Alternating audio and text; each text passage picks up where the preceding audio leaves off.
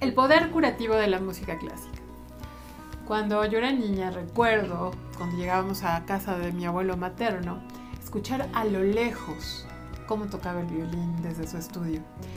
Eh, siempre cuando tengo este recuerdo me evoca a esa primera temprana edad, cuando fue mi primer encuentro con la música y la belleza y la profundidad de esas notas siempre me transportan.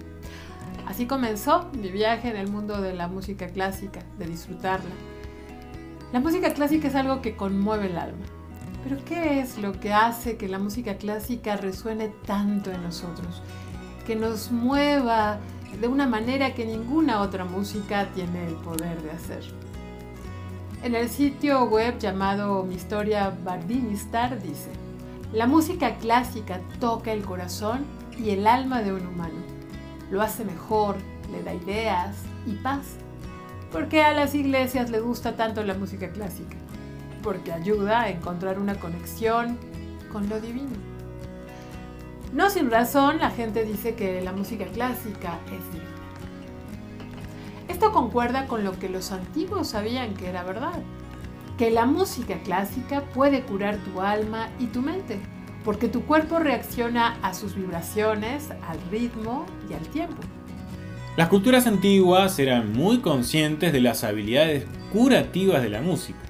Gao Yuan, compositor de la Orquesta Sinfónica de Shenyun, explica la importancia de la música en la antigua China. Y dice, Nuestros antepasados creían que la música tiene el poder de armonizar el alma de una persona en formas que la medicina no podía. En la antigua China, uno de los primeros propósitos de la música fue la curación.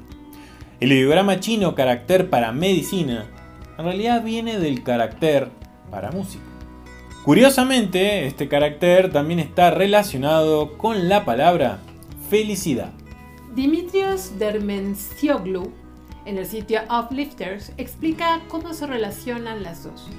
La medicina se caracteriza por la amargura, pero un paciente puede recuperar su salud y felicidad solo después de sufrir su amargura.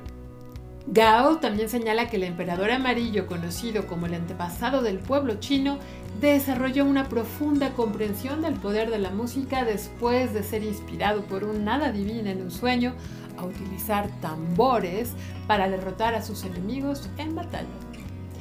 Dice que fue durante el gobierno del emperador amarillo que la gente descubrió la relación entre la escala pentatónica, los cinco elementos y los cinco órganos internos y los cinco órganos sensoriales del cuerpo humano. Señala que la música también se utilizó para influir en el comportamiento de una persona. Durante la época de Confucio, los eruditos usaban las propiedades calmantes de la música para mejorar y fortalecer el carácter y la conducta de la gente.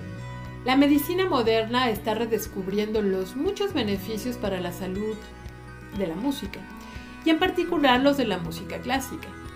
Hoy en día, varias instituciones médicas prominentes incorporan la música en sus planes de tratamiento. Por ejemplo, Claudius Conrad, del Centro Oncológico Anderson, es pianista y cirujano y cree en el poder curativo de la música. Él publica en la página web del centro. En la Edad Media, las recetas populares implicaban combinaciones musicales específicas. El ejemplo que ofrece implica alternar entre tocar la flauta y el arpa para aliviar la gota. Durante su beca en medicina en la UCI, Conrad realizó un estudio sobre sus pacientes y descubrió que algunos pacientes de cuidados intensivos podían evitar los sedantes al escuchar música clásica. También hay varios estudios que muestran que la música clásica puede disminuir tanto la presión arterial como el ritmo cardíaco. Entonces, ¿qué más puede hacer la música clásica por nuestra salud? Bueno, los estudios han demostrado que la música clásica también puede ayudar a aliviar el estrés y la ansiedad. Y no solo eso, sino que escuchar 50 minutos al día pueden ser incluso más eficaces que la psicoterapia en el tratamiento de la depresión de bajo grado a medio, según un estudio publicado en The Arts in Psychotherapy. Parece que hay algo especial en la música clásica. Eh, sí. Aunque parezca algo simple, la música clásica puede aportar mucho a nuestras vidas. Incluso los compositores reconocieron que había más en su música de lo que se veía a simple vista. Como dijo Johann Sebastian Bach, toco las notas tal y como están escritas, pero es Dios quien hace la música. Ludwig van Beethoven concordaba diciendo, la música es el lenguaje de Dios.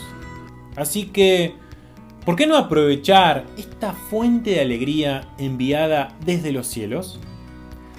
Puede cambiar tu vida en formas que nunca imaginaste.